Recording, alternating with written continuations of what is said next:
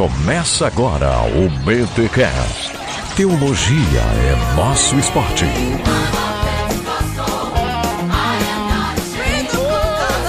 Muito bem, muito bem, muito bem. Começa mais um BTcast de número 228. Eu sou o Rodrigo Bibo e eu acho que eu não sou mais pentecostal. Gutierrez tá acabando com as minhas nomenclaturas e tá me tirando das caixas, tô ficando chateado. eu não sei mais se eu posso dizer que sou pentecostal. Eu vou querer entender isso no programa de hoje. Eu sou o Rogério Moreira Júnior e, bom, eu acho que pra esse podcast a gente saber se ele deu certo, até o final dele todo mundo vai ter que ter chamas de fogo sobre a cabeça e tá falando em, em outras línguas, né? É isso? Ou não. O Rogério tem a maior abertura do mundo, velho. Desculpa. É, pois é. Tinha até parágrafo no meio. Aqui é o William Ertal e eu quero ser pentecostal. Vamos ver o que, que a gente vai descobrir aí hoje. É hoje que a gente te, te converte, Will. ai, ai, ai. Aqui é o Gutierrez Siqueira e eu sou o único pentecostal dessa conversa, pelo jeito. Vamos ver. Eita. Eita. Sem sombra de dúvidas, sem sombra de dúvidas. Gente, trouxemos mais uma vez Gutierrez Siqueira, o pentecostal da podosfera, para falarmos sobre esse tema, né? Afinal, a Assembleia de Deus, a maior igreja evangélica do Brasil, os pentecostais estão aí por todos os cantos, e a gente volta e meia procura entender um pouco mais este movimento religioso. Nós temos a série Azusa aqui no Bibotal, que eu comecei, então já tem um pouquinho sobre a história do pentecostalismo, né? As suas origens e tal. Depois o Gutierrez veio aqui falar um pouquinho sobre o batismo no Espírito Santo na perspectiva pentecostal, já tem esse podcast. E também já veio com o pastor Jeremias do Couto falar sobre mitos e verdades pentecostais. E hoje a gente quer falar um pouquinho sobre a fé pentecostal. Afinal, o que é ser pentecostal? Mas antes, os recados de fogo aqui do Bentecast.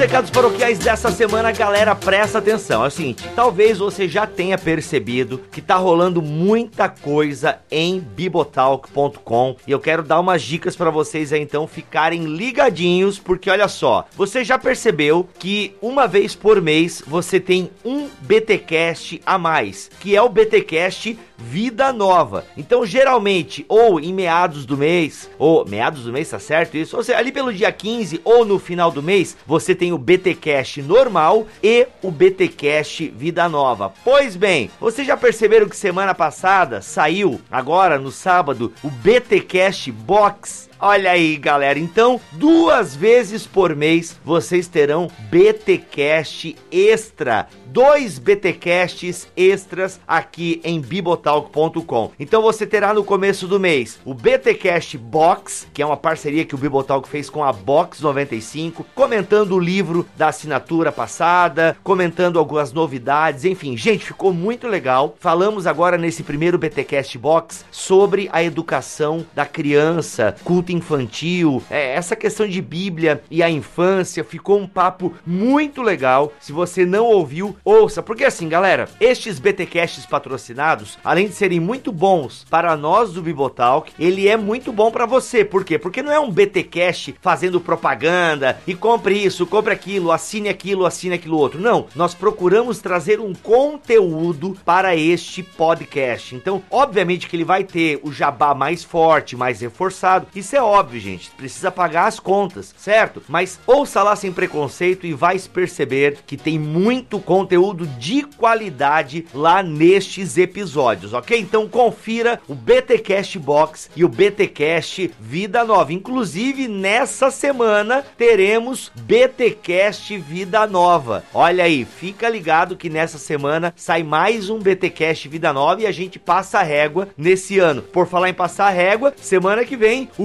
último BTcast de 2017. E depois a gente só volta no final de janeiro. Afinal, o Mac precisa descansar. E olha só, pessoal, você que tá ouvindo este BTcast na semana de lançamento, fica ligado que tá rolando uma promoção. Aliás, não é bem uma promoção, né? Mas o Bibotalk está com um promo code na amazon.com.br e você usando esse promo code, você ganha 10% de desconto. Então olha só, se você for pegar uma Bíblia ou algum livro ah, e tá lá 30% de desconto, você ainda ganha mais 10% de desconto com o promo code do Bibotalk. Então, assim, você que tá pensando em comprar aquele livro de Natal, aquela Bíblia, tem um link aqui com uma, uma curadoria do Bibotalk. Entra nesse link aqui do Bibotalk, a gente dá umas sugestões de Bíblias, comentários e tudo mais. E você usando o promo code do Bibotalk, você ainda ganha mais 10%. Mas não é em e-books, somente em livros físicos, ok? Mas por falar em e-book, ó, presta atenção, gente. A Fiel, dá tempo ainda, tá? A Fiel tá fazendo todos os dias, a editora Fiel, todos os dias, promoções de e-books a R$1,99. Então, assim, gente, eu sei que teve um dia que não deu certo, que a Amazon barrou lá, mas até onde eu prestei atenção, voltou. Então, R$1,99 e-books da editora Fiel. Teve aquele Somos Todos Teólogos por R$1,99, gente. Um livro que custa mais de 80 reais. E olha só, outras editoras evangélicas também estão fazendo promoções em seus e-books. Teve nessa semana passada também a Cruz do Rei de Timothy Keller, de Edições Vida Nova, por R$ 4,99. E aí tem a questão, gente. Eu fiz um vídeo e o link está aqui na descrição deste BTcast explicando como você pode ler e-books sem ter o Kindle. Enquanto você não tem condições de comprar um Kindle, dá uma olhada neste vídeo que eu fiz, onde eu ensino você a ler e-books sem ter o Kindle. E afinal, comprar e-books é muito bom porque é mais barato e você consegue ler no celular, consegue ler no seu tablet, vale muito a pena. Então, enquanto você não compra o seu Kindle, veja lá a dica que eu dou no vídeo. Beleza, galera? Tá então, fica aí neste episódio muito bom. Gutierrez dá um show e explica para nós o que é a fé pentecostal. Até semana que vem, se Deus quiser e assim permitir. Com os recados paroquiais, né, que agora vai começar o podcast.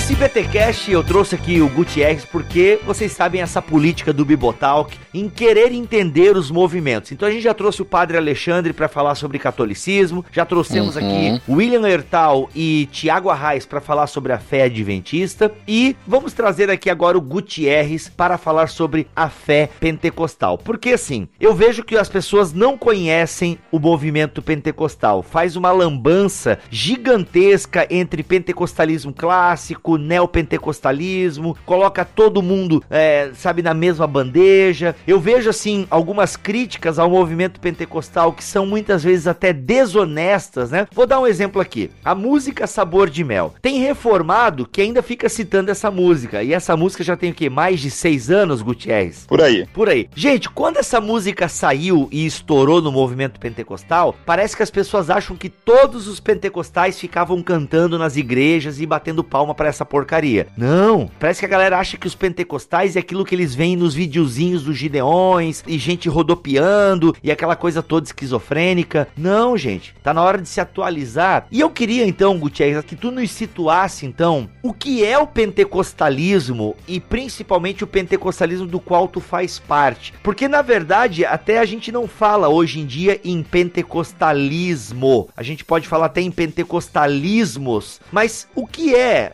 então, grosso modo, esse pentecostalismo do qual você faz parte e que muitas vezes te leva a ficar até ofendido com alguns ataques que a gente tem na internet que são muitas vezes é, desonestos intelectualmente falando? Então, é, o pentecostalismo ele já nasceu diverso. O pentecostalismo nunca foi um grupo é, fechado com determinado aspecto, digamos assim, único, né, sociológico, ou mesmo confessional ou teológico, né? É difícil falar do pentecostalismo pentecostalismo sem falar da questão histórica, né? Que o pentecostalismo, como nós conhecemos hoje, ele começa basicamente já no século XX. Começa como uma escola, uma escola chamada Escola Betel, pelo Charles Fox Pan, que era um ministro metodista, e ele começa ali com os alunos investigando atos e, e buscando em oração a, a experiência que acontecia na igreja de Atos. É interessante que o pentecostalismo ele nasceu numa escola. Primeiramente, eles investigaram o texto bíblico, analisaram o texto, para depois buscar a experiência. Não foi o contrário. Normalmente se acusa o pentecostalismo de ter uma experiência e depois, eventualmente, buscando aí um respaldo bíblico. Né? E foi o contrário. E só que o, o movimento pentecostal que começa ali no estado do Kansas, ele só vai explodir mesmo seis anos depois em Los Angeles com William Seymour. De que ano a gente está falando mais ou menos, Gutierrez? A gente começa uh, esse estudo bíblico em 1900. O primeiro batismo no Espírito Santo que é registrado depois dessa busca é justamente no dia 1 de janeiro de 1901, a partir de uma aluna do Charles Fox Pan. O nome dela era Agnes Osman. E aí, em 1906, que começa o chamado Avivamento da Rua Azusa, com William Seymour, que foi aluno do Charles Fox Pan, mas é interessante a história porque o Seymour era negro e ele estudava na escola do Pan do lado de fora. Ele ficava na janela ou na porta, ele não poderia compartilhar ali a mesma aula com os demais alunos que eram brancos. Mas foi o Seymour, né, que tornou o pentecostalismo mais conhecido e foi a partir da Rua Azusa que ele começou a se espalhar pelo mundo. Mas o que caracteriza tanto o Seymour e o Charles Fox Pan é o fato que ambos criam no batismo no Espírito Santo como uma experiência posterior à conversão e que esse batismo, é, no caso do Charles Fox Pan, ele defendia que a evidência desse batismo era o falar em línguas e o Seymour, numa primeira fase também defendia isso, mas numa segunda fase passou a defender que poderia ser um outro dom. O Seymour, mais ou menos, ele vai nessa linha quase do wesleyanismo, né? A, a virtude, os, os frutos do espírito. Ele começa com essa ideia, depois ele, como ele não é aceito pelo próprio movimento, digamos assim, que ele ajudou a expandir, ele acaba ficando de lado. Ali por 1913, a igreja do Seymour já vai capengando e tal. E ele meio que, não, quer saber? Não tem nada essa de falar em línguas, é outra coisa. Ele até chega depois a abominar, né? Pelo que eu lembro do dicionário do movimento pentecostal, tô tentando puxar na memória aqui conteúdo de oito anos atrás. Mas ele chega até a abominar o dom de línguas, né? O falar em línguas como evidência física inicial do batismo no Espírito Santo. Ele dizia que poderia ser uma evidência, né? O, o, o falar em línguas, mas poderia ser profecia, poderia ser outro dom. Agora, a ideia batismo no Espírito Santo, tanto para o Charles Fox Pan e também para o William Seymour, eles herdam essa ideia do movimento metodista. A própria expressão batismo no Espírito Santo se segue ao movimento metodista. É claro que no contexto metodista se entendia isso como a santificação plena, uma experiência de santificação. Sim, o John Fletcher, né? Sim. E aí, com o Charles Fox Pan, foi mudando um pouco e foi entendendo isso como um revestimento de poder para testemunho, né? E não necessariamente ligado à santificação. Mas havia ainda aquela ideia, no início do pentecostalismo, que o batismo no Espírito Santo era sim uma força que capacitava o crente ao testemunho evangelístico, mas também que ajudava no processo de santificação. Quem acabou com essa ideia foi a Assembleia de Deus americana, que se distanciou dessa ideia, não exatamente no início, logo na década de 40, aí já tinha pelo menos aí 40 anos, né, 40, é, quatro décadas de movimento, que a Assembleia de Deus começou a defender essa separação entre santificação e batismo no Espírito Santo, né? Uma coisa é revestimento de poder e outra coisa é santificação, né? Foi um distanciamento do movimento wesleyano que aconteceu. Mas o que eu quero pontuar aqui é que se você pega nos dez primeiros anos, já há divergências. Já há um grupo que defende o batismo no Espírito Santo com evidência em línguas, que é o grupo inicial, e já é a divergência, inclusive, com William Seymour, que é um nome muito importante no movimento pentecostal. A igreja pode dizer amém? Amém! Louvemos ao Senhor! Louvemos ao Senhor! Muito bem!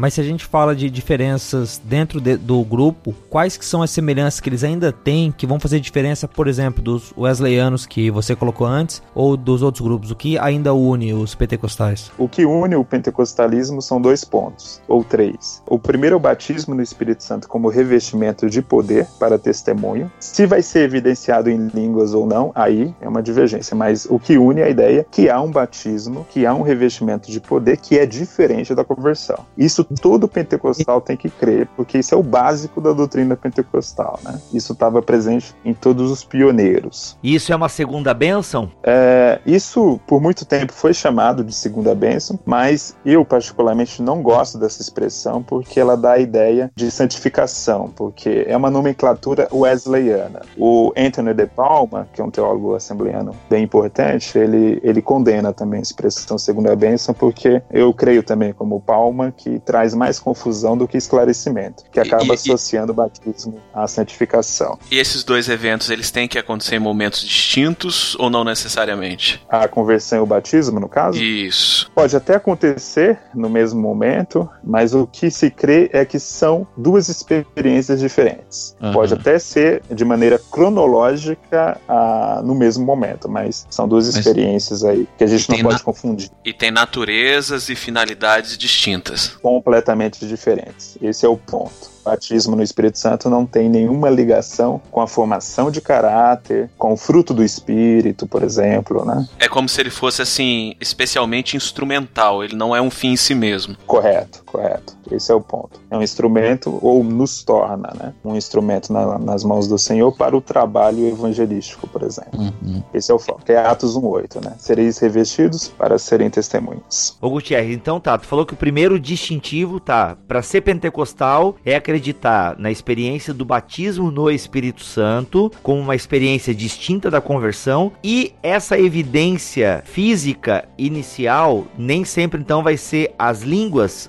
Só me explica direito isso aí para eu entender. É, nesse caso, os pentecostais têm a sua divergência. Então, há pentecostais, especialmente da ala assembleiana, da Assembleia de Deus, que vai defender que o sinal do batismo é o falar em línguas, e outros pentecostais que entendem que pode também ser algum outro dom espiritual. Então, a, a, doutrina da evidência inicial não é o que define um pentecostal, é sim o batismo no Espírito Santo, porque a doutrina da evidência inicial não é consenso nem entre os primeiros pentecostais. Então, um ponto importante observar. Eu não defino um pentecostal assim, pentecostal é aquele que crê no batismo e no falar em línguas como evidência. Isso normalmente é a ala assembleana, que é majoritária, né? não só no Brasil, a maior igreja pentecostal também nos Estados Unidos é a Assembleia de Deus, então acaba dando essa ideia de que que é meio consenso no movimento pentecostal, mas não é e nunca foi. Essa é a primeira característica, então, seria o batismo no Espírito Santo. A evidência inicial é uma divergência. Aí o segundo ponto é o continuismo, né? Todo pentecostal necessariamente é continuista, ele defende a continuidade dos dons espirituais e de todos os dons. E um terceiro ponto também, é, isso é importante observar, que os grupos pentecostais iniciais tinham um senso escatológico muito forte. Você pode até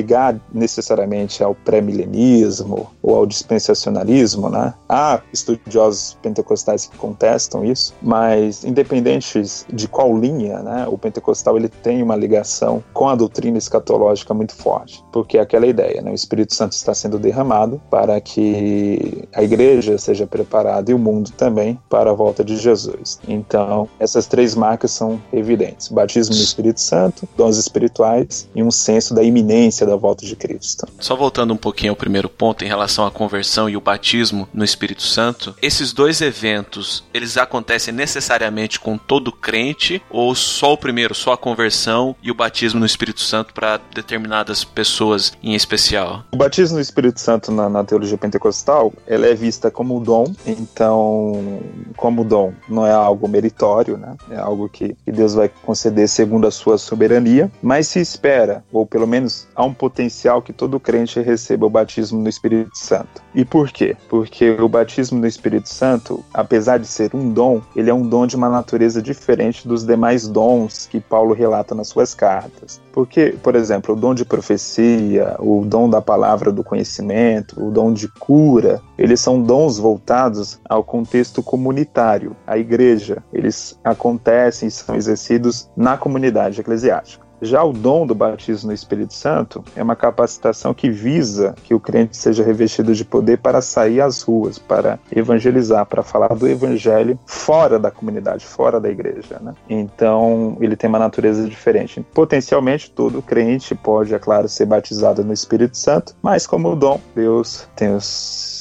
sua maneira de lidar, sua soberania. Eventualmente isso talvez não vá acontecer, talvez não, não aconteça com todo mundo. É diferente da conversão, que é algo obrigatório. A verdadeira teologia pentecostal, a clássica, nunca, nunca ensina que batismo no Espírito Santo é necessário para a salvação ou que o selo do Espírito Santo seja o batismo. Isso não é ensinado. Inclusive, um ponto que eu posso destacar aqui é que o pentecostal clássico também crê no batismo na conversão como conversão. Vou até explicar melhor esse ponto, né? Ah... É, é bom explicar. Porque assim, o que só para o pessoal ambientar, para muitas pessoas o batismo no Espírito Santo é o ato da conversão, né? Lendo ali 1 Coríntios capítulo 12. Então, o batismo no Espírito Santo, na compreensão dessas pessoas, é a conversão, quando a pessoa é batizada no corpo de Cristo, certo? Então, tu tá me dizendo que o pentecostal também acredita dessa maneira, mas vai além. Isso mesmo. É, na teologia pentecostal, e aí eu vou usar uma expressão que na teologia é uma expressão que a gente chama de expressão teológica, não é uma expressão necessariamente bíblica, né? Mas a teologia pentecostal tem dois batismos espirituais. Primeiro é o batismo pelo Espírito Santo, que acontece na conversão. É quando o Espírito Santo nos batiza no corpo de Cristo. Aí a base é 1 Coríntios 12. E então é o batismo da conversão. Então, nesse sentido, nós cremos como qualquer cristão tradicional. E existe o batismo no Espírito Santo. Quem batiza no Espírito Santo não é o Espírito Santo,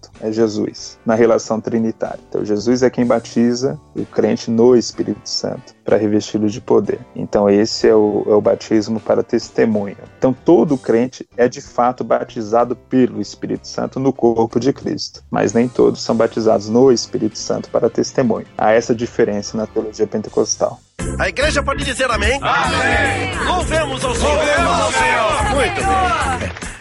Gutierrez, assim, te ouvindo falar, a gente percebe que tu está citando os teóricos, né, do pentecostalismo, o Palma, a própria teologia sistemática do Horton, aquela coisa toda. Mas a gente que vive, e eu vivi por 14 anos no chão de fábrica pentecostal, digamos assim, consumindo bastante a teologia popular, na teologia popular, e eu diria até que na teologia de muitos púlpitos pentecostais, o batismo no Espírito Santo é obrigatoriedade. Tipo assim, então não é só para alguns e tal. É uma obrigatoriedade. Prova do que eu tô falando é que até o tempo que eu ainda era ligado à Igreja Assembleia de Deus aqui em Joinville, a convenção catarinense só ordenava pessoas ao ministério se ela fosse batizada no Espírito Santo. E a última notícia que eu tive, eu posso estar enganado, então assim, pessoal, é, isso são notícias de 3, 4 anos atrás. Eu não sei como é que tá isso hoje. Mas eu lembro que inclusive isso estava sendo colocado até no, no estatuto da, da CGADB, da CIA CIADESCP, né, que é a convenção de Santa Catarina, não sei o que, não sei o que lá. Tava ali que o cara só pode ser ordenado a diá a escadinha é, né, diácono, presbítero, evangelista e pastor. Ele só pode ingressar na escadinha se ele for batizado no Espírito Santo. Eu não sei como é que isso se dá no restante do Brasil, mas para a convenção catarinense era até pouco tempo atrás condição é sine qua non. Sine qua non. Eu não sei o que significa, mas é isso aí, é tem que ter, meu.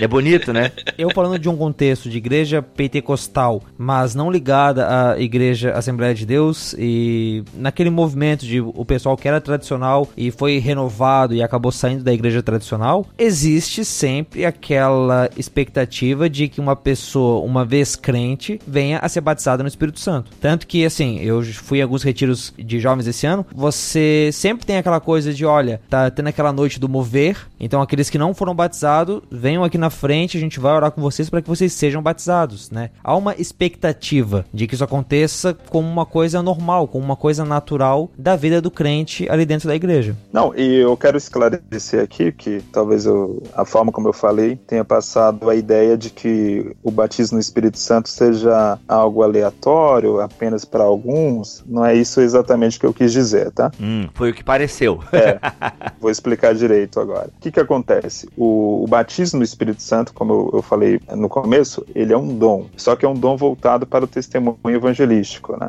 Então, na teologia pentecostal, se espera que esse dom seja sim massificado, que esse dom sim seja quanto mais pessoas na igreja forem atingidas por ele, melhor, porque a igreja vai crescer e a igreja vai ter mais testemunhas firmes, corajosas do evangelho. Então, é diferente, por exemplo, é, no meio pentecostal, na teologia pentecostal, não se espera que todo mundo seja tenha o dom de profecia ou tenha o dom de cura, né? Ou tenha o dom de discernimento de espírito, por exemplo. É, isso não se espera, mas se espera sim que todo pentecostal ou todo cristão experimente o batismo no Espírito Santo. Há sim essa expectativa, tá? Eu só quero deixar claro, quando eu falo que o, o batismo é um dom, isso explica porque todo mundo não recebe também, que Deus também é soberano e ele dá o dom, ele é, ele é o doador do dom, não é algo meritório, não é porque eu orei, não é porque eu fui numa campanha, não é porque eu fui na frente, num congresso, num, sei lá. Num... E não é algo que se confunde com a salvação, né? E não é algo que se confunde com a salvação. E não é necessário para ser salvo, né? Agora, esse costume assembleano de ordenar ao ministério pastoral, ou mesmo a diácono, ao diaconato apenas quem é batizado no Espírito Santo, há uma lógica denominacional. Parece estranho, mas eu quero fazer uma defesa aqui dessa questão, porque assim, se eu sou de uma igreja que prega o batismo no Espírito Santo, como uma condição que vai intensificar o trabalho evangelístico, o trabalho missionário da igreja, e eu, como obreiro, não faço parte disso, é, fica um tanto deficiente a, a, a, mensagem que distingue essa igreja das demais igrejas evangélicas. Que no demais, a Assembleia de Deus é uma igreja evangélica, ela crê nas doutrinas essenciais de um evangelical, que vai distinguir ela de outras igrejas evangélicas é o batismo no Espírito Santo. Então tem uma lógica denominacional. Né? Biblicamente isso é sustentável ou não? Bom, é questionável.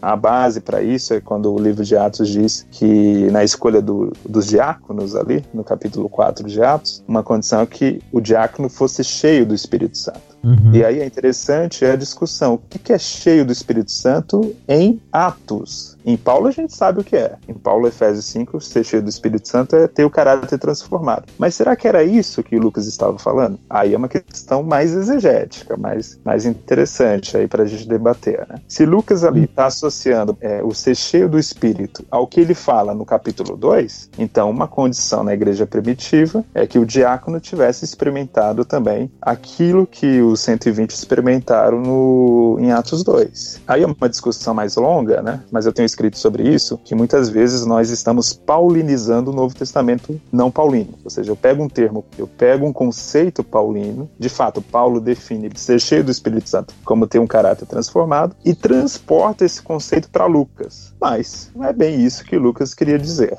A igreja pode dizer amém? Amém! Louvemos ao Senhor! Louvemos ao Senhor! Muito bem.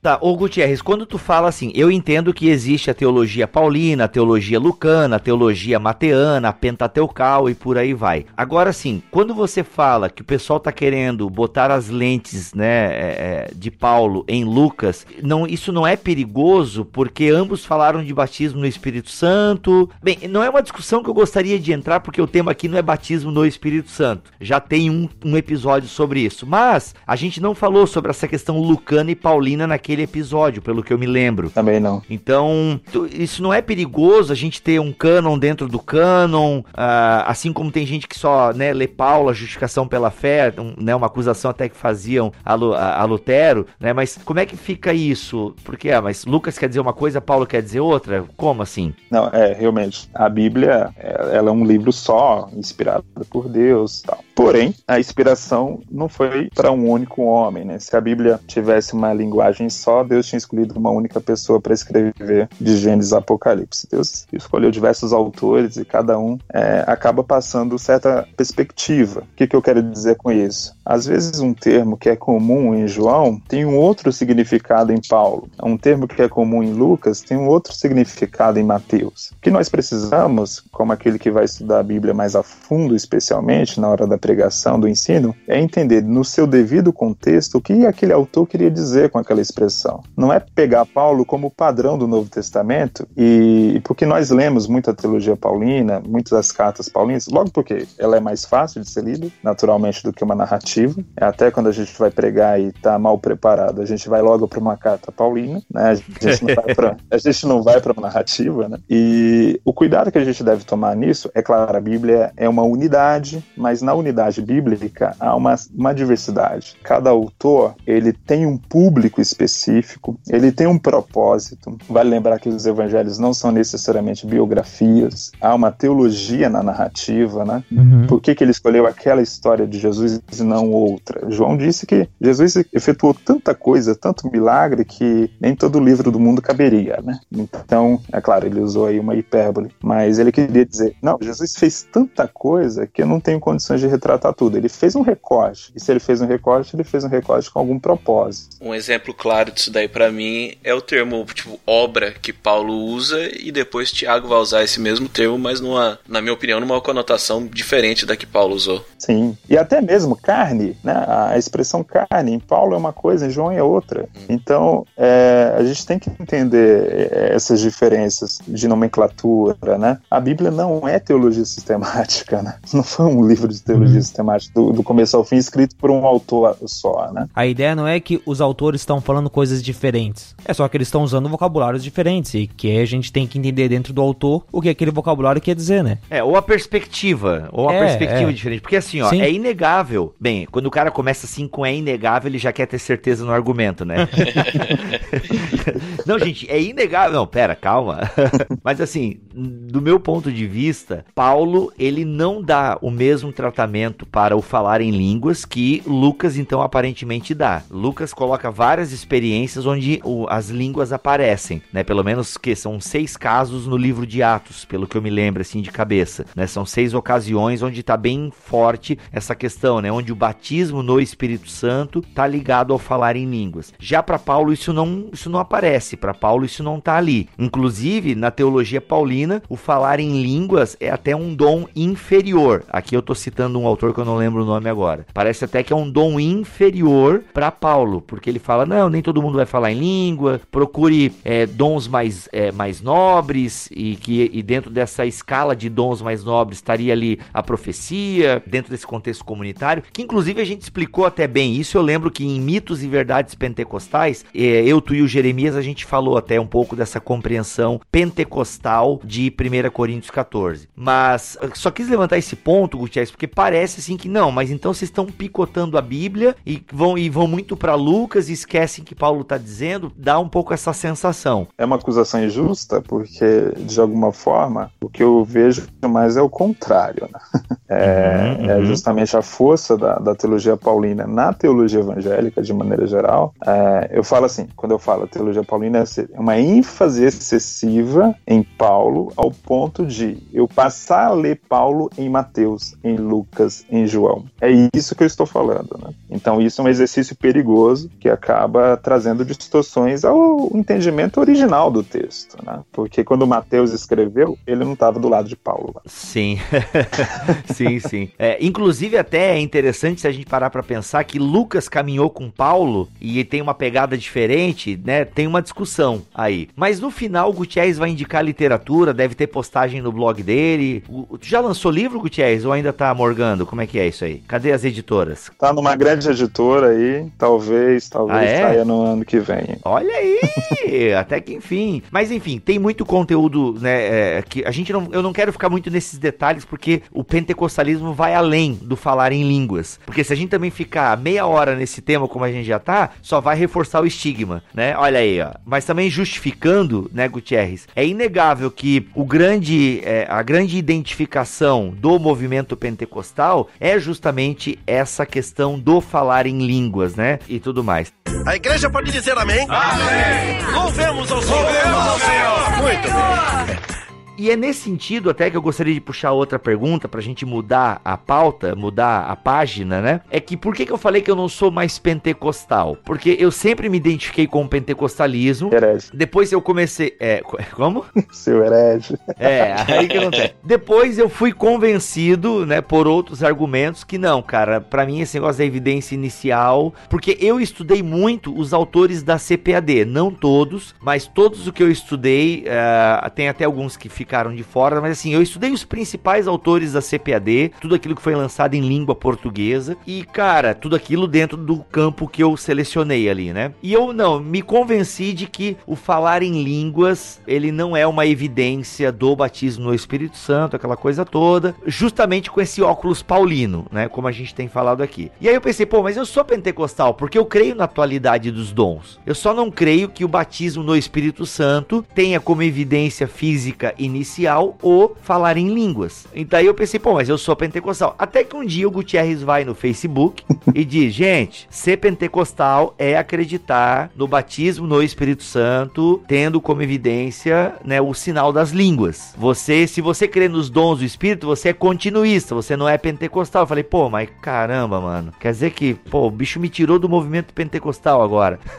é, na verdade, o que eu escrevi ali, Tribo, é, é que o ser pentecostal é acreditar no batismo batismo no Espírito Santo como diferente da conversão. Fique claro, a doutrina da evidência inicial não é o que marca marca o pentecostalismo, tá? O que marca é o batismo no Espírito Santo como diferente da conversão. O que eu estava compartilhando aí eram alguns até colegas que, não, eu sou pentecostal, mas acho que o batismo no Espírito Santo é conversão. Aí não dá, entendeu? É nesse sentido. então explica um pouco para nós, já ficou claro então o que é esse distintivo pentecostal. Mas então se a pessoa não acredita nisso, né, como uma, uma experiência diferente da conversão, ela então não é pentecostal, ela é continuista ela crê na atualidade dos dons, ela crê até no próprio dom de línguas, como o Piper, né, que é um dos mais famosos aí, que fez uma declaração há, sei lá, oito anos atrás, seis anos atrás. E então, quer dizer, não é pentecostal, é continuista, então. É continuista. Eu não falo isso em tom de condenação, que fique claro, né? Não há nenhum problema a pessoa não ser pentecostal. Eu defendo muito a minha tradição, mas. Ela só não vai pro céu, mas tudo bem, a gente respeita, ora por eles. Entendi. É só uma questão de nomenclatura mesmo. Não, pô, você fica dizendo que é pentecostal, mas. Mas é, questão de nomenclatura. É um respeito à tradição também. Porque senão começa a virar bagunça, né? É, eu digo lá, eu, eu, eu sou, vai lá, católico romano e evangélico. Eu sou adventista, mas não guardo sábado. Eu sou reformado, mas não sou calvinista. Aí vira uma bagunça, sabe? Vamos ligar a- as questões, as nomenclaturas corretas, porque é um respeito à tradição e vira uma salada, que é muito comum nesse tempo nosso que a gente está vivendo, que ninguém gosta de muitas definições, acha que isso é desnecessário, acha que isso é uma forma de discriminação, é, é aquilo que eu sinto. Ah, eu sinto que eu sou pentecostal, ah, então eu sou. Não, não é assim. né? isso é um movimento, tem uma história, tem uma teologia, tem um método teológico, tem uma hermenêutica, inclusive. Então, a gente não pode desprezar tudo isso, desprezar 100 anos de história e dizer, ó, eu sinto, eu acho que eu sou, eu acordei pentecostal, mas eu não creio que o batismo no Espírito Santo seja, seja diferente da conversão.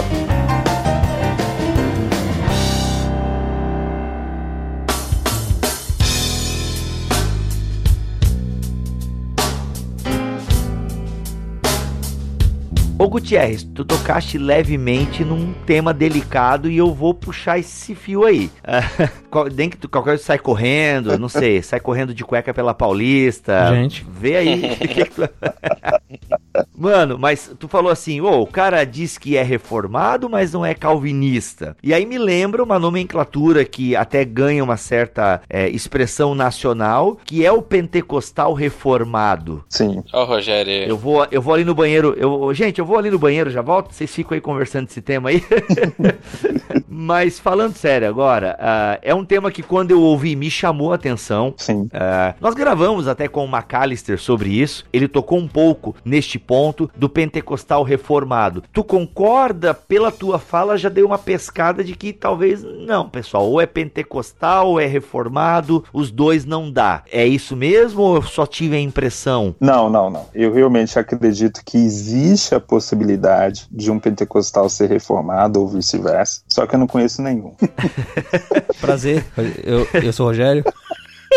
Não, tô brincando. Ai, eu, eu tô brincando. Caramba, eu, conheço, mano. eu conheço um grupo que deve encher uma Kombi, né? Mas só isso. Então, de fato, é possível que alguém seja pentecostal e reformado, porque o pentecostalismo é aquilo que a gente chama de teologia global. Então, ele pode se adaptar a outras teologias, né? O pentecostalismo não é necessariamente uma, uma teologia que exija um compromisso na cristologia ou na eclesiologia, né? Como se fosse uma estrutura teológica complexa. Na verdade, o pentecostalismo vai destacar mais as questões ligadas à, à- à doutrina do Espírito Santo. Então, é sim possível alguém ser pentecostal e ser anglicano, e ser reformado, e ser luterano, e ter católico, né? Tem um movimento do RCC aí pra gente ver, e já tem uma história longa. O que eu vejo a dificuldade nos que se definem pentecostais reformados no Brasil é que, em sua maioria, eles têm uma leitura tradicional do batismo no Espírito Santo. Então, realmente, quando eu brinco que eu conheço apenas uma Kombi de pentecostais reformados, é porque a maioria já diz: ah, batismo do Espírito Santo é conversão. Ah, a gente vai lá, estuda. A, a nossa visão de batismo do Espírito Santo é a mesma do, do John Stott, do Augusto Nicodemos, não sei o que. Aí não dá.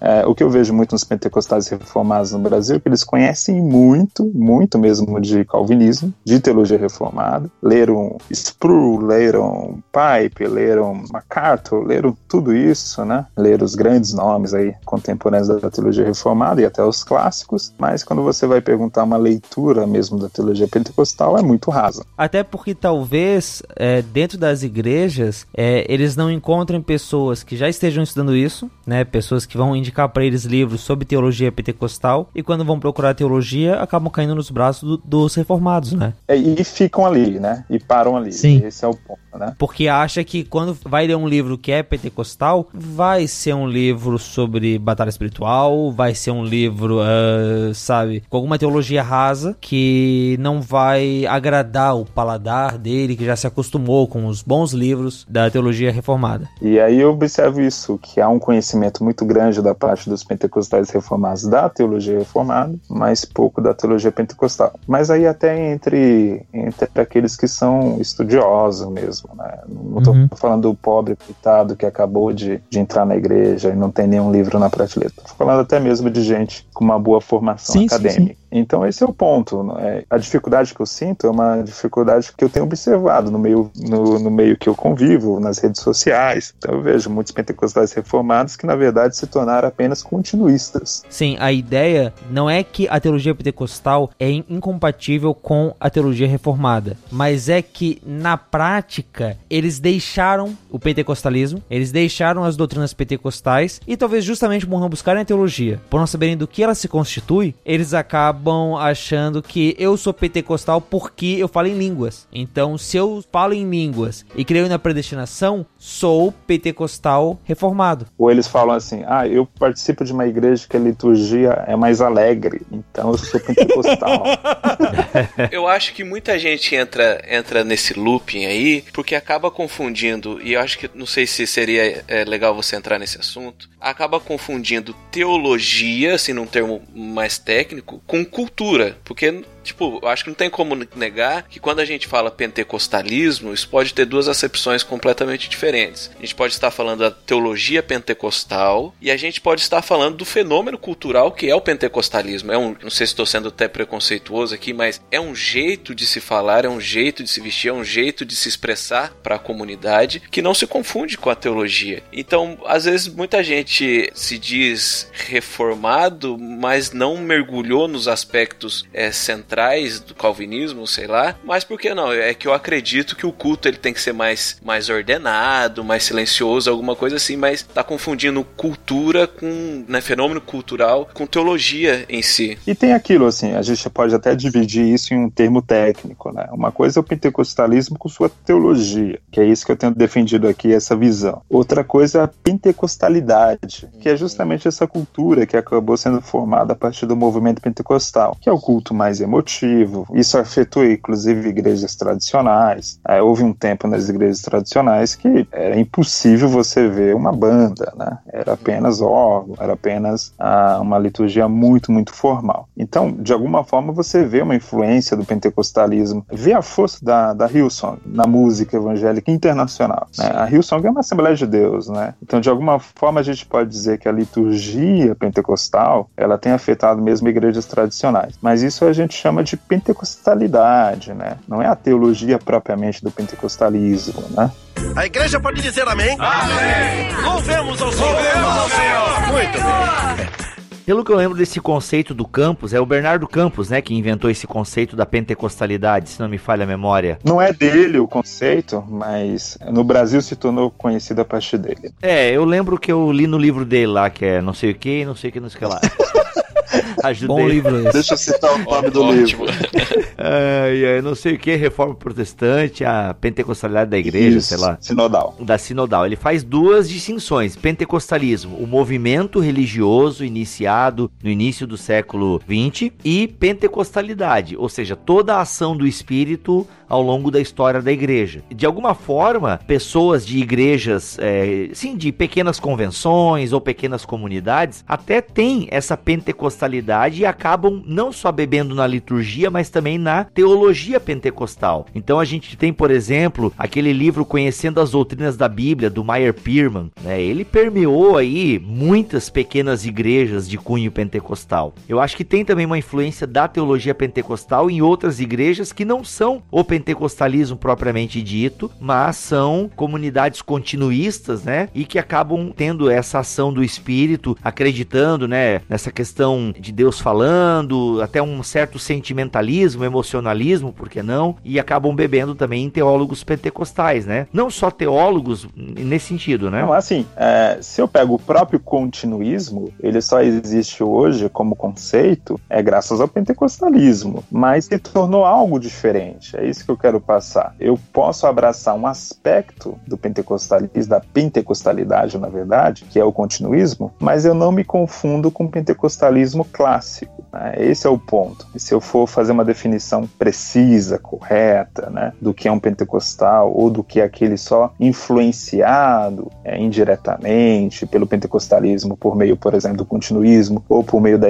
da liturgia mais emocional ou por meio é, da efervescência evangelística, por exemplo, né? Então é claro, o pentecostalismo é um movimento tão dinâmico que ele influenciou a igreja cristã como um todo, afetou até mesmo a igreja católica. A igreja anglicana hoje, a que mais cresce, a que mais dinâmica é a igreja anglicana carismática, né? Tem mais anglicanos na Nigéria do que é, na Inglaterra. Então, é um fato aí. Isso por quê? Porque a igreja anglicana nigeriana, ela tem uma marca carismática muito forte. Há essa influência, claro, né? Que não deixa de ser também teológica, mas aí eu só tô querendo aqui trazer definições. Mas essa influência que você cita agora, você está se referindo mais à pentecostalidade do que à teologia pentecostal em si. Isso mesmo, do que a teologia pentecostal clássica, né? E, e ela se dá mais pela experiência de uma liturgia mais dinâmica e também pela busca dos dons espirituais. Então, de fato, o continuismo é uma derivação do pentecostalismo clássico. Ele deriva, né? Mas ele ganhou vida própria. O movimento carismático deriva do movimento pentecostal, mas também o movimento carismático ele tem vida própria. Né? Veja que o movimento carismático ou segunda onda, né? Ele tem uma ênfase já não tanto no falar em línguas ou no batismo no Espírito Santo. A ênfase dele é uma ênfase, é, especialmente no Brasil, em cura divina, mas também foi assim nos Estados Unidos. E aí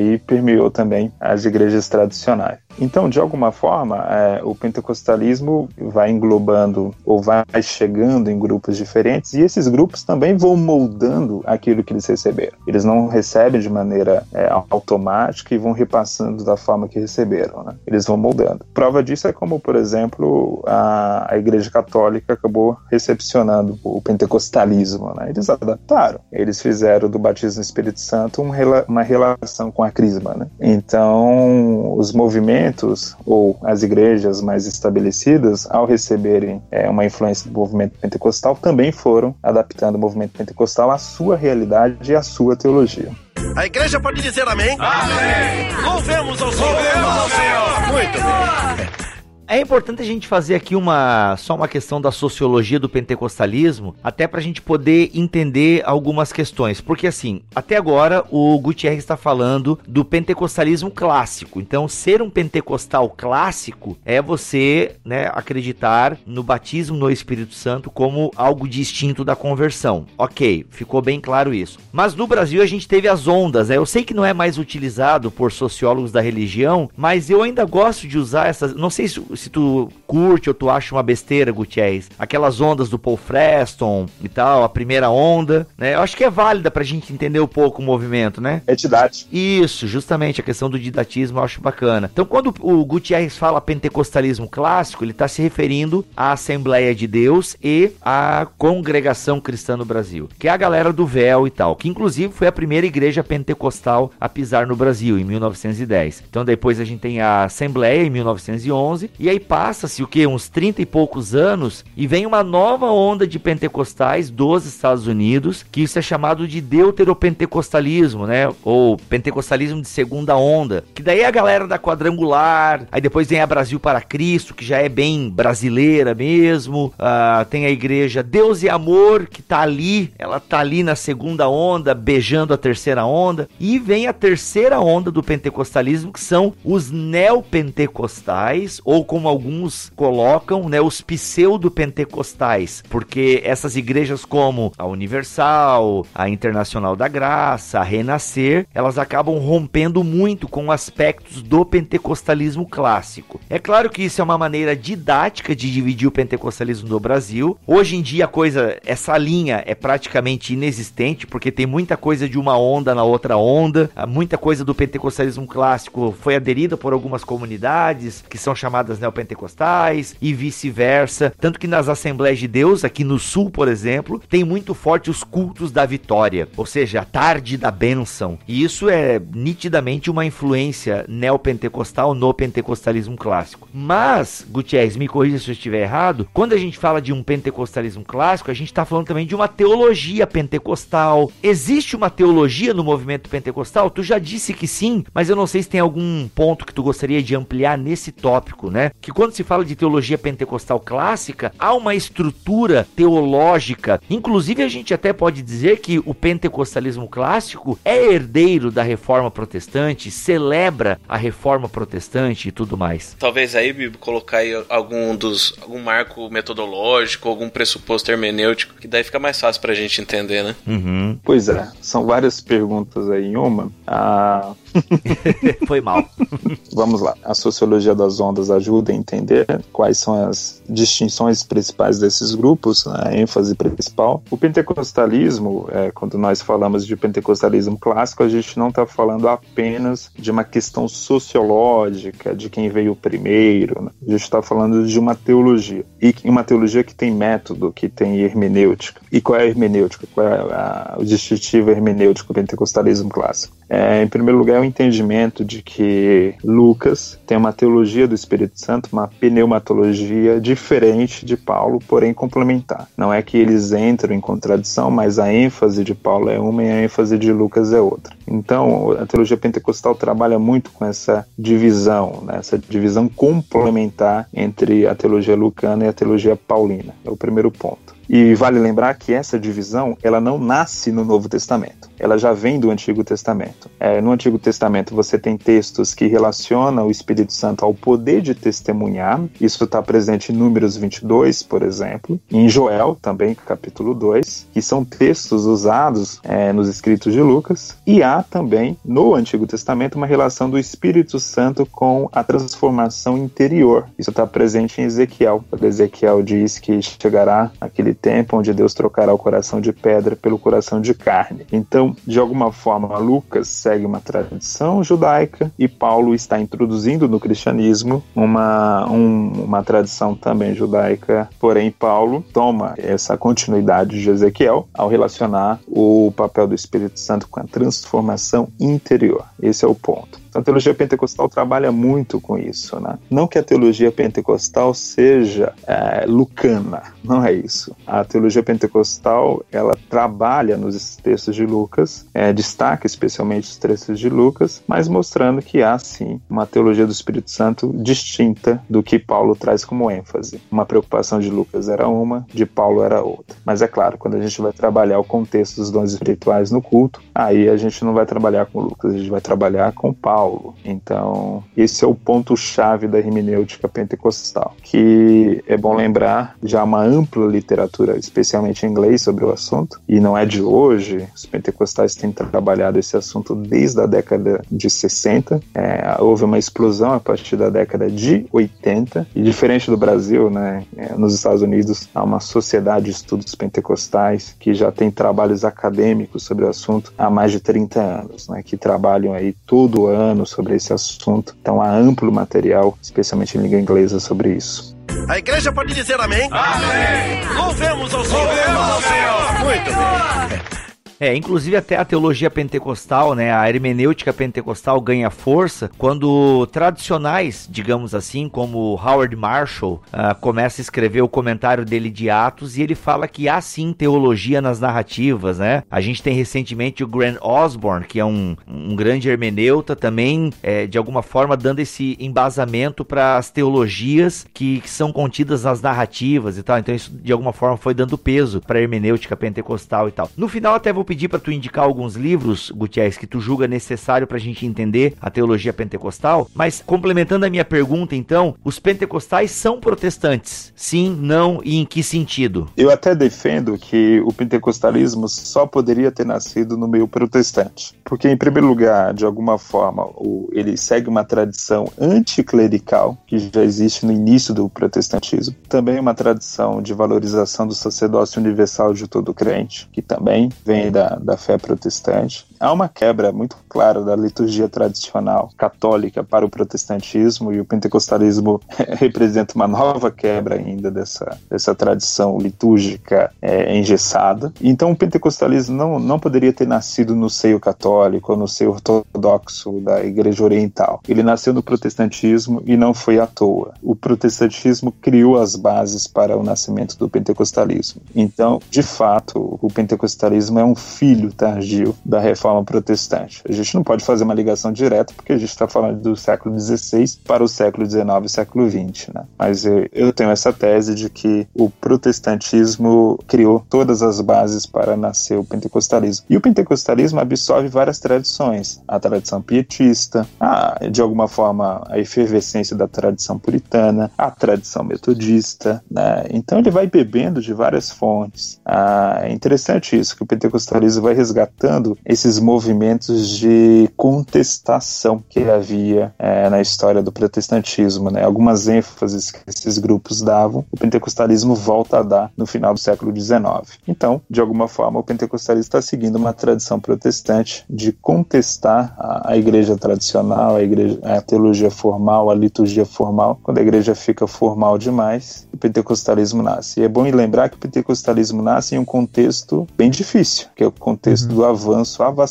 da teologia liberal o, o Amos Young, ele fala que o pentecostalismo vem quebrar, de alguma forma, com falar em línguas, né? A, a linguagem da teologia moderna. Vem com isso uhum. ali, a dizer, ó, Deus está presente, Deus é vivo, Deus intervém, e a gente não tem nada a ver com esse Deus deísta da teologia liberal. Uhum. O Deus que estava lá fora, o Deus que estava longe, substituído, digamos, no pensamento, pelo Deus que os pentecostais pregam, que está tão aqui, que está dentro da gente, está fazendo a gente falar essas palavras que a gente não sabe o que quer dizer. Tá aqui curando, tá aqui se manifestando. Mas nisso, é, existe hoje, eu acho, é, uma certa ligação, e acho que aqui no Brasil a gente percebe isso, entre os pentecostais e o fundamentalismo. Aqui entendido como uma visão mais. Não me interpretem mal, mas é em levar a Bíblia a sério. No sentido de, às vezes, é pegar um texto, pegar aquilo que está sendo dito e lutar por aquilo, mesmo que às vezes lutando por uma interpretação mais simples mais literalista, por um lado literalista, por outro muito alegórica, mas né, essa visão de ficar só no texto, sem precisar de teologia de base nenhuma, sem se basear em tradição nenhuma. É um fenômeno aqui do Brasil e de certo modo um reflexo disso que aconteceu lá na gênese do pentecostalismo ou é uma coisa que acontece em outros países também? Sua pergunta é muito interessante porque a relação entre pentecostalismo e fundamentalismo é uma relação de tapas e beijos. Eu sei que nesse momento o Mac vai colocar aquela música horrível, né? Canta, Bibo. Entre tapas e beijos é ódio, é desejo, é paixão, é loucura. Você vê, Bibo, o cara começa a namorar, é esse tipo de música que o cara começa a citar no programa. Nossa, mano. Mas pelo menos é sertanejo universitário. Tá bom, Gutierrez, é isso aí. Isso. Mas voltando, uh, o pentecostalismo e o, e o fundamentalismo é, é, tiveram uma relação muito tensa no começo do século XX. Os pentecostais tentaram, inclusive, por meio da Assembleia de Deus, uma associação mais próxima dos fundamentalistas, das associações fundamentalistas que existiam nos Estados Unidos. E um discurso comum no meio fundamentalista é que o pentecostalismo era o último vômito de Satanás. Então você vê que eles não queriam receber né, o pentecostalismo muito bem. Então, o fundamentalismo, o movimento fundamentalista nos Estados Unidos, sempre odiou o pentecostalismo. Mas é engraçado que, de fato, o pentecostalismo foi, é, de alguma forma, pegando algumas ênfases fundamentalistas. Por exemplo, ó, se você pega um pentecostal médio, ele vai ser uma pessoa, de alguma forma, culturalmente muito fechado, vai ter uma visão, por exemplo, sobre teoria da evolução, que aquilo é do diabo, uhum, e etc. Uhum. E, então, você vai ver essa ligação entre o fundamentalismo e o pentecostalismo. Mas o que, que liga essas duas tradições? Primeiro, a escatologia. Então, se você pega o movimento fundamentalista é, é dispensacionalista e o pentecostal abraçou o dispensacionalismo com força. Né? E é engraçado que os pentecostais leiam muito a Bíblia Scofield nos Estados Unidos.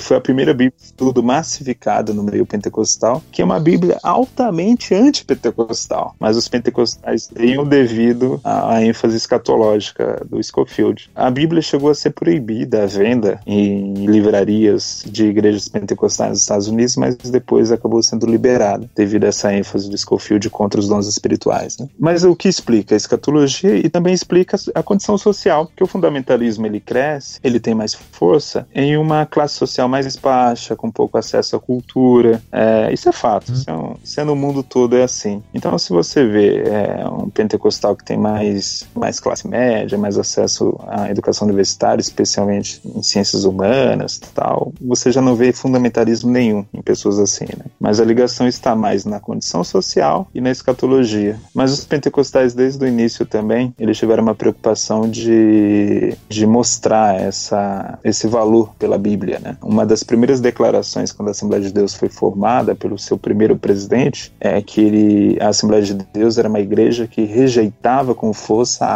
alta crítica. Interessante isso, que está no discurso inaugural da igreja. Então ele queria colocar essa marca, olha, nós somos uma igreja que não aceitamos a alta crítica. E aí eu estou falando do contexto americano. Né? Nos Estados Unidos, a Assembleia de Deus, a partir da década de 60, foi ter uma aproximação maior com os grupos evangelicais. Né? Mas de alguma forma, algumas ênfases fundamentalistas continuaram, continuam até hoje. A igreja pode dizer amém? Amém! Louvemos ao Senhor! Louvemos ao Senhor! Muito bem.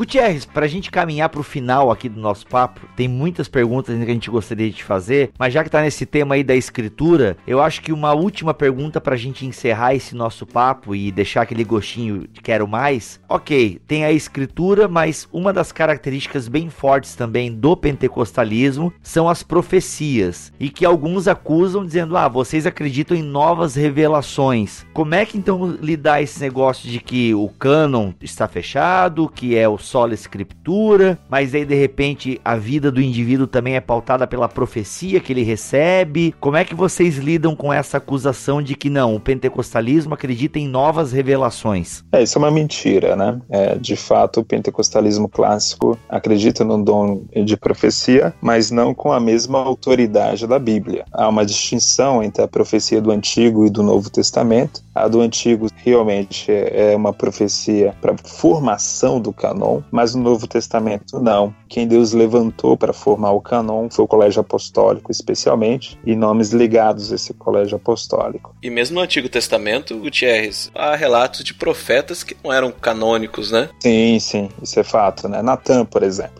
Natan é um profeta citado no Antigo Testamento que não, não, não deixou nenhum texto. Né? Mas aí, quem segue a tradição profética do Antigo Testamento em termos de autoridade são os apóstolos, é o colégio apostólico, né? e não ele que tem o dom de profecia. Paulo diz que a profecia ela precisa ser julgada. Então, se ela precisa ser julgada no sentido de analisada ali no texto grego, né? isso traz a ideia de que ela pode ser falível em algum nível, que ela pode ser ao mesmo tempo divina e falível, já tem um componente de mensagem divina, mas tem uma mistura humana, né, da emoção do homem ou da opinião humana. Então, a profecia hoje, ela não complementa a palavra, ela não contradiz a palavra, ela só confirma aquilo que a palavra já, já fala. Mas aí alguém pode perguntar, então, para quê? Né? Para que profecia se eu já tenho a palavra? Né? Aí Paulo vai deixar bem claro que o propósito da profecia é consolação, é um encorajamento, né, exortação. Exortação ali no sentido de, de ajuda, né, não no sentido de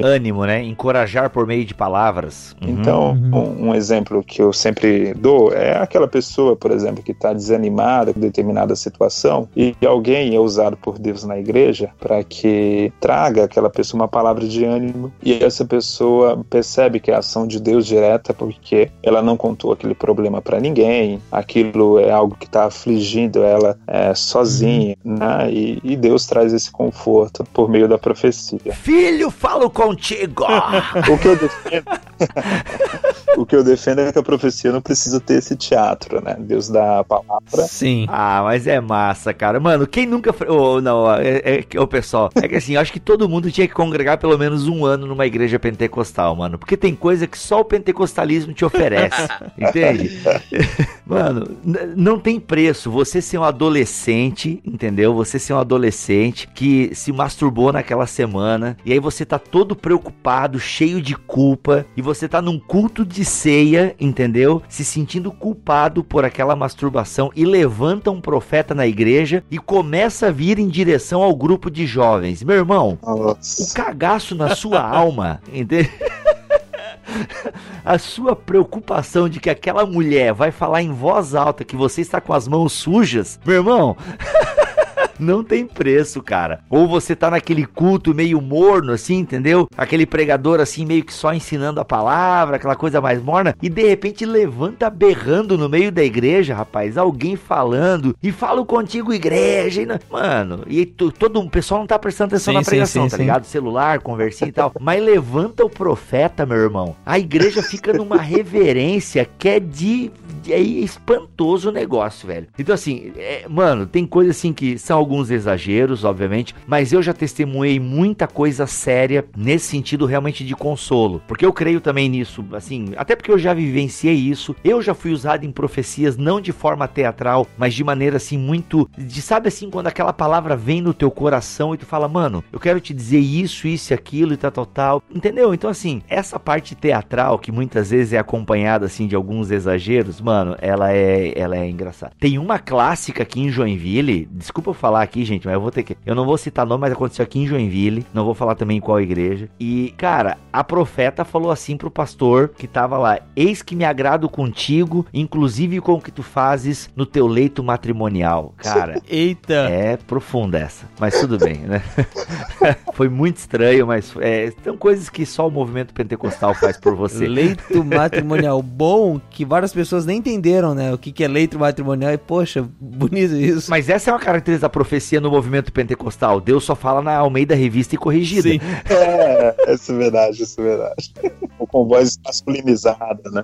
Isso, justamente. Mas só um ponto sobre a profecia que é importante, é, e isso é destacado. Pode ler aí qualquer pentecostal sério aí, dos antigos lá, Raimundo de Oliveira, Antônio Gilberto, Estevão Ângelo de Souza, todos vão dizer: profecia não é guia da igreja, não deve ser guia. Deus, Uhum. para isso, levantou é, dons ministeriais, o pastor, o evangelista, etc. Isso é função pastoral. A, a profecia não deve guiar nem a vida pessoal de um membro da igreja e nem a direção da igreja. A igreja não pode ser dirigida por meio de profecias. Ah, não pode ser definido viagens de um membro, de uma pessoa da igreja, ou com quem ela vai casar, etc. Né? Ou se ela deve comprar ou entrar naquele negócio, virar sócio de fulano e vai pedir uma confirmação profética. É, a profecia não serve para isso, né? Não serve como guia de vida, não serve como um horóscopo gospel. Isso é condenado de maneira muito clara na teologia pentecostal clássica. Até porque tem a ver com aquela ideia do profeta, aquele preconceito que profeta é o cara que fala do futuro. Enquanto que quando a gente vai ler o Velho Testamento com calma, vê que o profeta é aquele que fala da parte de Deus. Sejam coisas do futuro, sejam coisas do presente, sejam coisas de um futuro hipotético, caso o povo faça alguma coisa. Então é muito mais do que ser uma espécie de médium de vidente gospel. Sim. Até mesmo do passado desconhecido, né? Sim. A questão central, o que caracteriza é uma mensagem que ele recebe, da qual ele não tem o conhecimento, o controle né, sobre aquele assunto. E, e até muitos profetas, a gente ainda vai chegar nos profetas na série Aliança, mas a gente vai perceber que muitos até apontam para o passado, para a lei, né? Mais do que só prever o futuro, eles querem é que no presente Israel se volte para aquilo que recebeu no passado, né? Sim.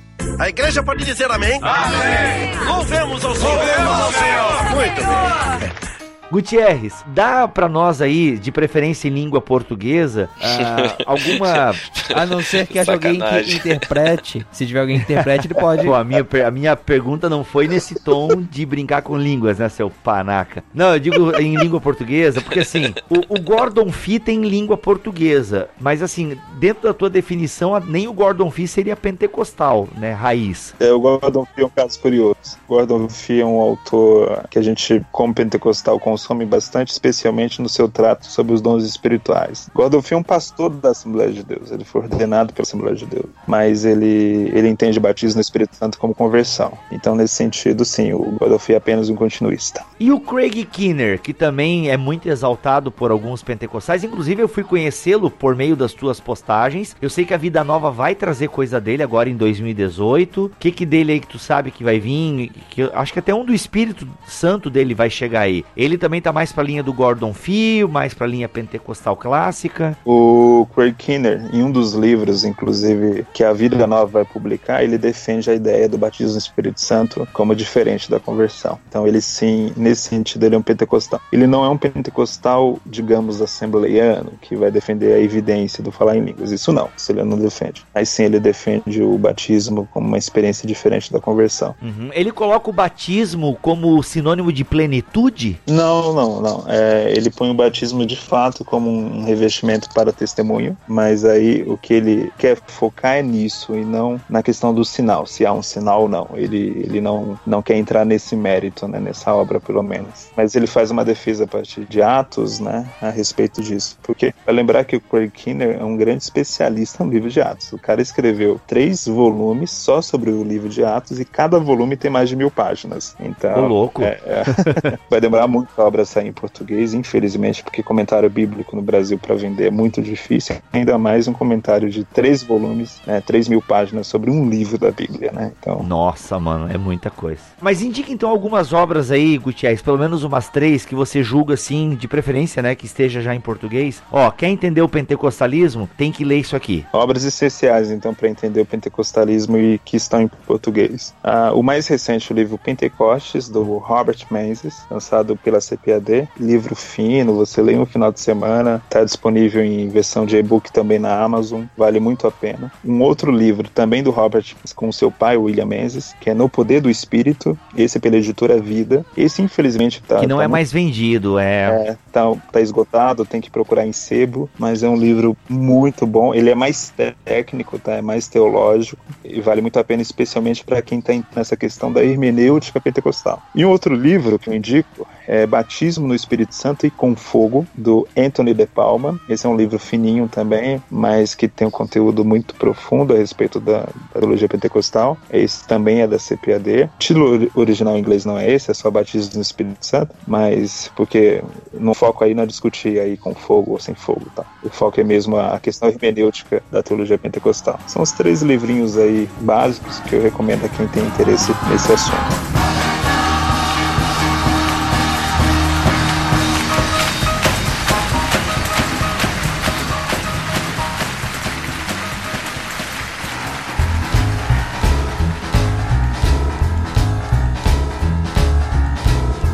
Muito bem, gente, vamos ficando por aqui em mais um BTcast. Utilize os comentários aí. Se você quiser também mais conteúdo sobre esse tema do pentecostalismo, você pode visitar aí o site do Gutierrez, que é o Teologia Pentecostal. Já é ponto .com ou tu tá com o blogspot ainda, pelo amor de Deus? Não, o meu é ponto .blog, teologiapentecostal.blog. Olha aí, teologiapentecostal.blog. O link está aqui na descrição deste BTcast. Eu sou o Rodrigo Bibo, vou ficando por aqui, cheio do poder do Espírito. E aqui é o Rogério Moreira Júnior e pentecostal, carismático, continuista, que a gente caminhe cheio do Espírito, tendo a graça de Deus para poder ser testemunhas, seja falando, seja vivendo. E sim, de novo, o gigante. Aqui é o William e tal, e não dá pra criar aí uma categoria de pentecostal Nutella pra gente se encaixar, não? Ô Will, ô Will, cria a Igreja Adventista Pentecostal, por favor, do sétimo dia. Nutella. Caramba, mano. Ali só vai ter batismo no sábado. O batismo espiritual só acontece no sábado. E o batismo na banheira de Nutella. Isso. Nossa, mano. Pelo amor de Deus. Terrível. Nos redima, Gutierrez, por favor. Aqui é o Gutierrez e que todos vocês sejam cheios do Espírito Santo de maneira lucana e de maneira paulina, ou seja, Amém. para testemunho do Evangelho e para o caráter cristão. Amém. Amém. Amém. Ô,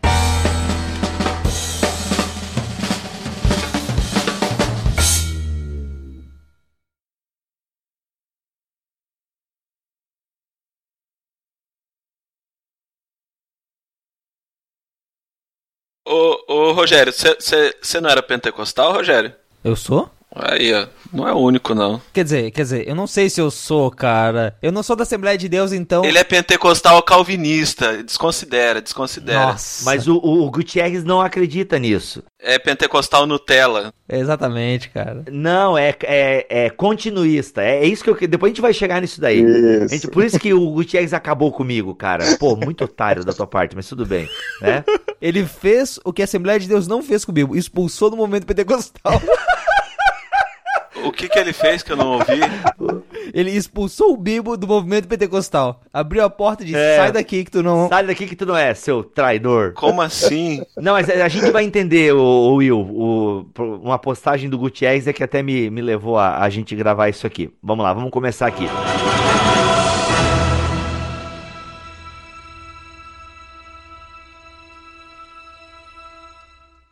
Este podcast foi editado por Mac Bibotalk Produções.